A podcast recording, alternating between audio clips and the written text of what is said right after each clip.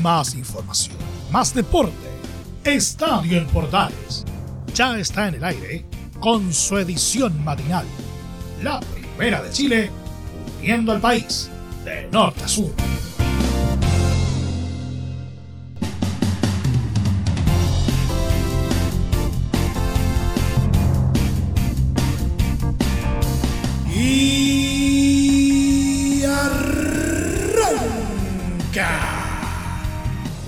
Señoras y señores, ¿cómo les va? Muy buenos días. Bienvenidos una vez más. Bienvenidos al show. Primero que todo, una feliz Navidad para todos ustedes. Ojalá eh, lo, hayan, lo hayan pasado muy bien en compañía de familiares, amigos, de sus seres queridos en general. Una muy feliz Navidad para todos y cada uno de ustedes de parte de todo el equipo de la Primera de Chile. Hoy día vamos a a tener eh, más movimientos en la llamada temporada de humo del fútbol chileno, transacciones por aquí, por allá, pero también eh, vamos a tener eh, una demanda que podría remecer al fútbol chileno hasta sus cimientos y llenarlo de más incertidumbre aún, como si el caso Melipilla no tuviera eh, suficiente para nuestro querido balompié. ¿De qué se tratará? Vamos a estar hablando de ello. También vamos a estar eh, hablando acerca de, de, lo que ocurre en las eh, principales ligas del mundo, algunas transacciones, ¿no es cierto?, que están ocurriendo y también algunos partidos importantes que ocurrieron, por ejemplo, en la Premier League inglesa, donde también eh, el COVID está haciendo de las suyas. Y en el polideportivo, un, eh, un revolucionario cambio de formato eh, que podría realmente cambiarlo todo en, en la NBA, por lo menos tal como la conocemos hasta ahora vamos a estar hablando de ello. Todo esto como siempre en 30 minutos. Empezamos esta nueva entrega iniciando la última semana del año en esto que llamamos Estadio Portales. ¡Ay!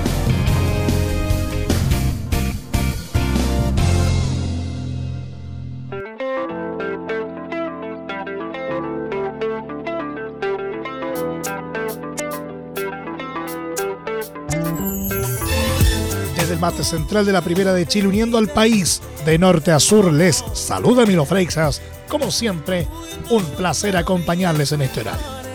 Turner, empresa que controla el canal TNT Sports, demandó a la ANFP por los partidos de Primera División y Primera B que no se disputaron entre 2019 y 2020.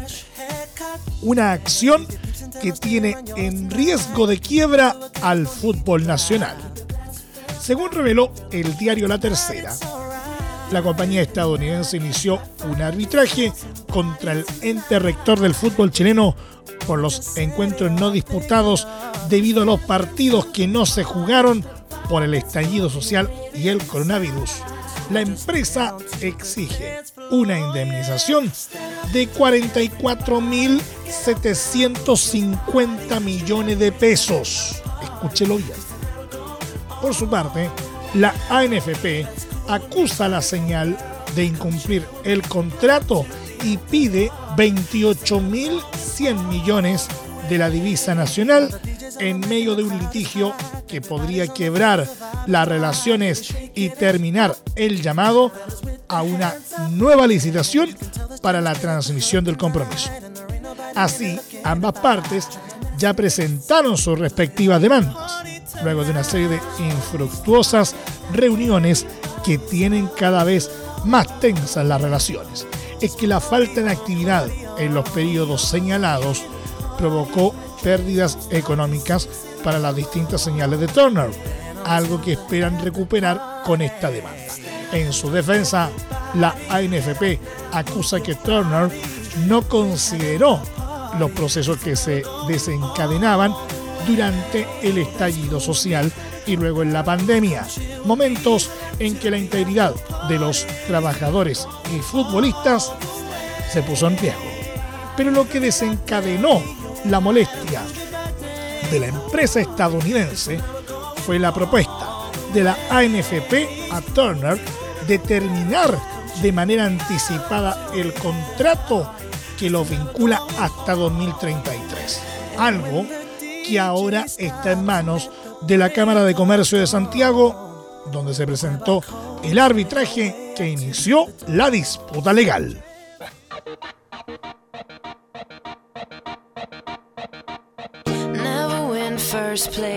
Edmundo Valladares, presidente de Blanco y Negro, destacó lo que significó el acuerdo por la renovación de Leonardo Gil en Colo Colo en plena Navidad y aseguró que fue un trabajo extenuante. En conversación con las últimas noticias, dijo que no es fácil mantener una base de titulares con costos elevados en varios casos y considerando que en 2020 hubo pérdidas por más de 4 mil millones de pesos. Hemos podido estabilizar las finanzas, sumamos nuevos sponsors y proyectamos números positivos para el año que viene. La renovación de Gil era prioritaria, tenía una opción de compra muy alta, era difícil y fue un trabajo extenuante, pero primaron las ganas de Leo y del club. Le adquirimos la totalidad del pase con un contrato hasta fines de 2024 añadido. Consultado por el arribo del refuerzo Cristian Zavala, comentó que llegamos a un completo acuerdo por tres años y la adquisición del 50% del pase. Faltan los exámenes médicos y todo se dio porque tenía muchas ganas de retornar. Se formó en Colo Colo, salió cuando era chico y siempre quiso volver. En relación a los nuevos fichajes que se sumarán, digo que tenemos buenas perspectivas de sumar dos jugadores más y que están dentro de los puestos que el cuerpo técnico y la gerencia deportiva validaron. Será un delantero y un hombre en el mediocampo. Queremos tener el plantel antes del inicio de la pretemporada. El 3 de enero los jugadores regresan. Se hacen los exámenes de rigor y la intención es partir un día después a la pretemporada en Buenos Aires. En los próximos días se debería confirmar también el hexagonal amistoso en San Juan, Argentina, los clubes que van a participar y el calendario Cerro Valladares.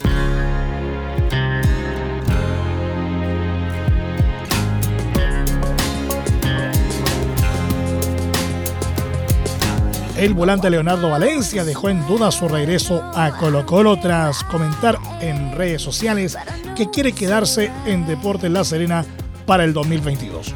Valencia respondió a una publicación en redes sociales y expresó que, felices fiestas amigo, ya pedí al viejito volver al más antiguo del norte. El jugador de 30 años arribó al cuadro papayero durante el segundo semestre de 2021 tuvo un alza en su rendimiento y marcó seis goles. El préstamo de Valencia finalizó y por ahora debe presentarse en los próximos días a entrenar con Colo Colo.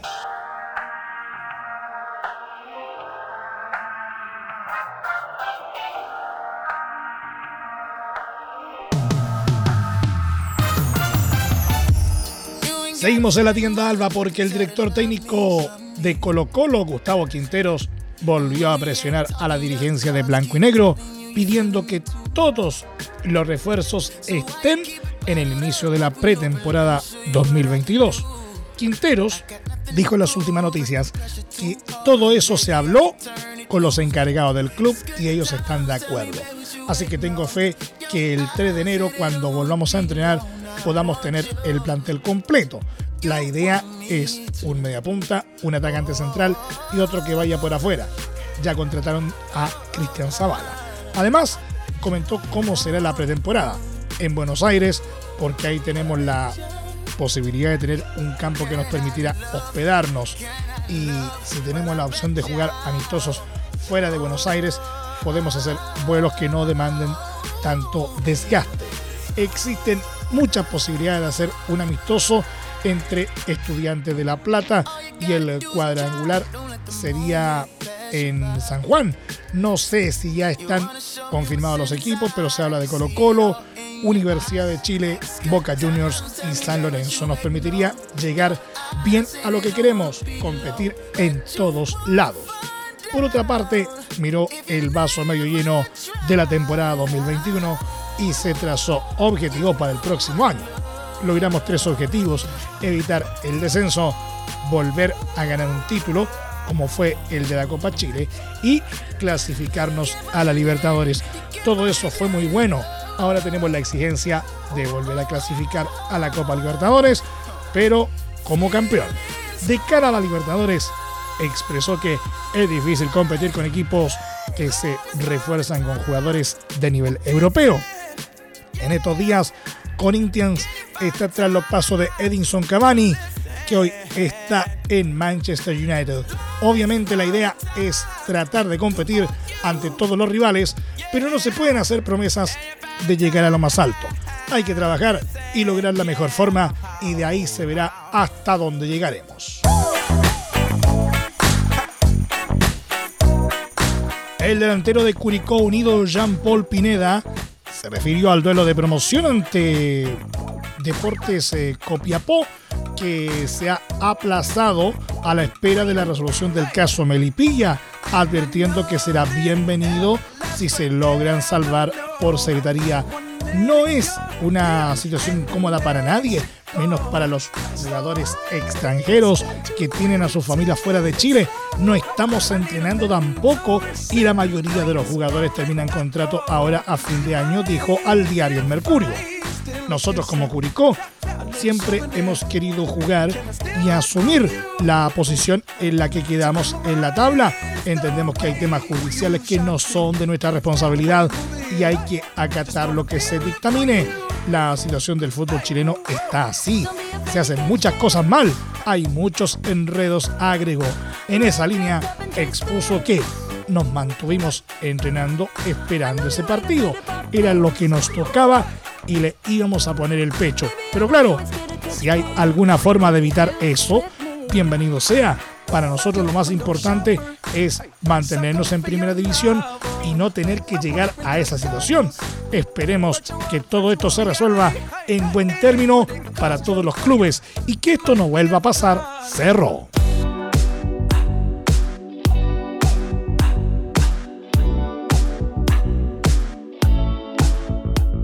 En la primera vez, Cobreloa anunció este domingo al defensor Miguel Escalona como nuevo refuerzo para la temporada 2022, en la que buscarán dejar atrás ocho años en el fútbol de ascenso.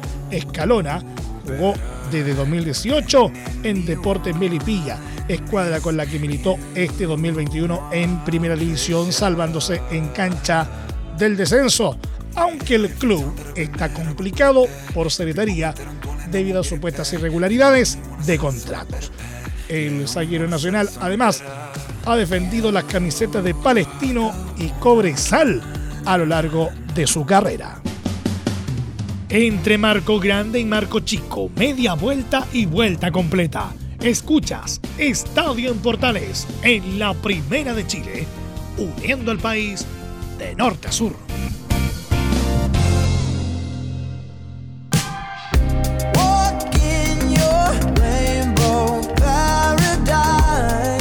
Revisemos un poquito las ligas alrededor del mundo. Mazatlán oficializó este domingo el arribo del atacante venezolano Eduard Bello, quien llega desde Deportes Antofagasta con miras a la próxima temporada en la Liga Mexicana.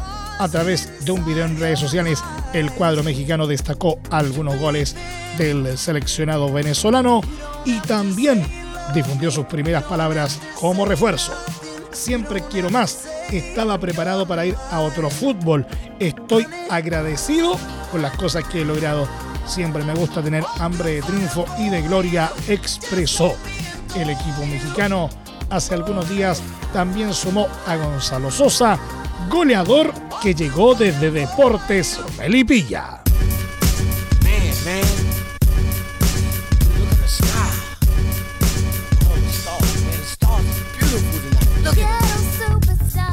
Tras la gran temporada del defensor chileno Paulo Díaz en River Plate, equipo con el que se coronó en la Superliga de Argentina y en el Trofeo de Campeones, un importante equipo español puso sus ojos en él.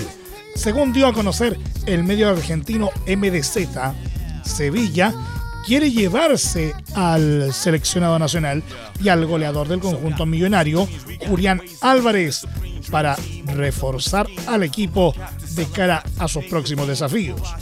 Díaz tiene una alta cláusula de salida en el elenco millonario, por lo que el equipo que se lo quiera llevar debe cancelar unos 20 millones de euros, una cifra alta pero no imposible de pagar para los andaluces. Por otro lado, Real Betis de Manuel Pellegrini y Claudio Bravo también tiene interés en el jugador formado en Palestino, por lo que es posible que se meta en la puja para contar con sus servicios.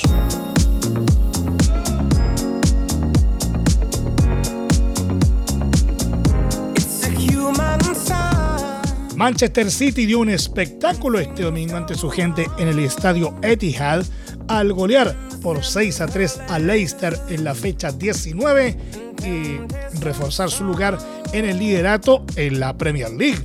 El elenco ciudadano impuso un dominante nivel en los primeros pasajes del partido, poniéndose en ventaja con los goles de Kevin De Bruyne a los 5 minutos, Riyad Mahrez a los 14, Ilkay Gundogan a los 21 y Raheem Sterling a los 25.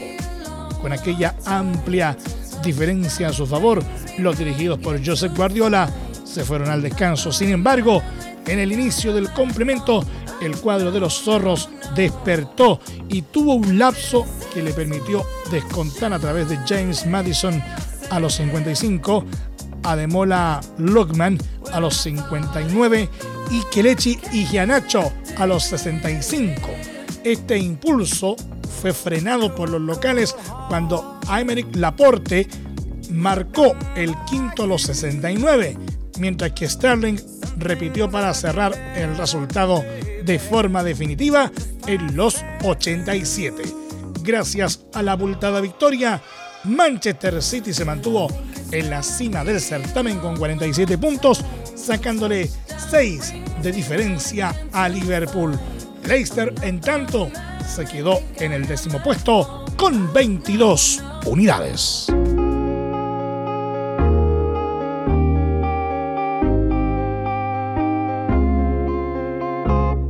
Chelsea logró un trabajado triunfo, superando por 3 a 1 a Aston Villa en el estadio Villa Park en el tradicional Boxing Day en la liga inglesa y sigue la casa del líder Manchester City. En la primera mitad los locales sorprendieron y se pusieron en ventaja antes de la media hora de juego gracias a un autogol de Rhys James a los 28. El cuadro blue respondió rápidamente y encontró el empate a los 34 gracias a un penal ejecutado por Jorginho. En el segundo tiempo ingresó el belga Romelu Lukaku, quien apareció a los 56 minutos y colocó el 2 a 1. Cerca del final, nuevamente Lukaku fue protagonista al ser derribado en el área y Jorginho marcó de penal nuevamente el tercero para la visita a los 90 más 3. Con este resultado, el equipo dirigido por Thomas Tuchel eh, volvió a los triunfos tras dos empates seguidos y quedó en el tercer puesto con 41 puntos, a 6 del líder Manchester City. Por su parte, el elenco perdedor se mantuvo en la medianía de la tabla con 22 positivos. En la próxima fecha, Chelsea chocará ante Brighton el miércoles 29 de diciembre, mientras que Aston Villa visitará el domingo 2 de enero a Brentford.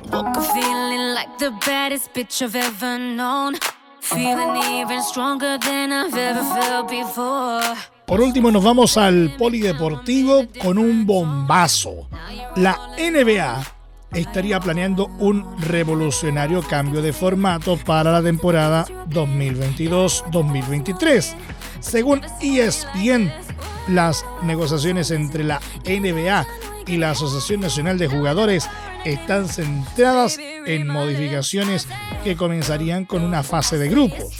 Esto sería una instancia previa a la temporada regular, luego los equipos con mejores números se clasificarían a un torneo de eliminación de ocho elencos que terminaría antes de fin de año. Estas variantes traerían consigo también una reducción importante en la cantidad de partidos que juegan los equipos por temporada. Además, ambas partes también estarían negociando acerca de un premio de un millón de dólares a cada jugador del equipo campeón, aunque ESPN acota que los jugadores podrían ver más incentivos financieros y competitivos antes de un acuerdo sobre el formato, dijeron las fuentes. La idea se ha estado filtrando durante algunos años y el éxito inicial y la aceptación del torneo de entrada parecen haber construido un puente para que la liga intensifique los planes para el evento. El sindicato ha estado hablando ampliamente con los jugadores sobre la idea en las reuniones del equipo y se espera que esas conversaciones se vuelvan más serias durante las reuniones de invierno en febrero en el fin de semana del Juego de Estrellas en Cleveland. Dijeron las fuentes, cerró el citado medio.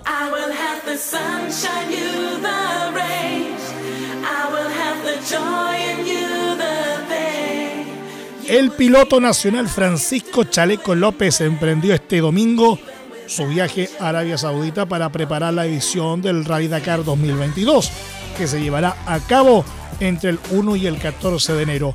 Vamos por esta nueva aventura, publicó en un video en sus redes sociales en el que mostró a su equipo que representará a Chile. Esta será la undécima participación de López en el Dakar, siendo el primero en 2007 en África en la categoría motos. En esta edición 2022 será el piloto oficial de la fábrica canadiense de vehículos ligeros Canam en un proyecto que se extiende por tres años.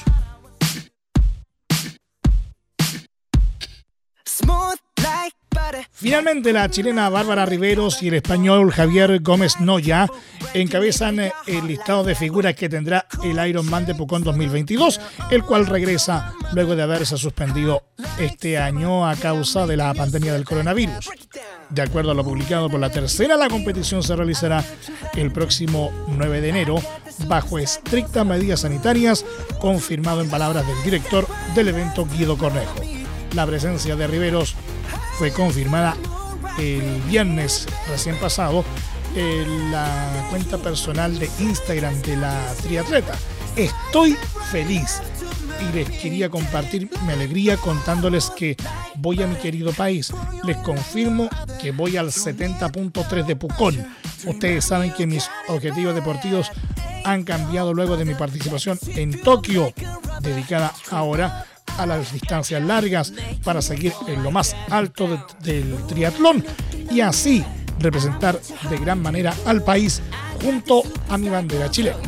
Por lo mismo, junto a mi equipo técnico, teníamos dudas respecto a mi participación en Pucón, si eso afectaría mi etapa de preparación y entrenamiento, pero hemos decidido competir allá principalmente por lo que genera en mí poder estar junto a ustedes y en ese bello paisaje, explicó otros atletas que destacan en el listado de competidores para el Ironman son los brasileños Santiago Ascenso, Reinaldo Colucci, Igor Amorelli y Danilo Melo, además del argentino Luciano Tacone. Por Chile también competirán Felipe Van de Vingard, Gaspar Riveros, Martín Baeza, Vincent Trujela, Jorge Salazar, Nicolás Sáez, Martín Ulloa y José Pablo Salazar. En tanto que en la categoría femenina dirán presente Macarena y Catalina Salazar, Pamela Tastets y Valentina Carballo.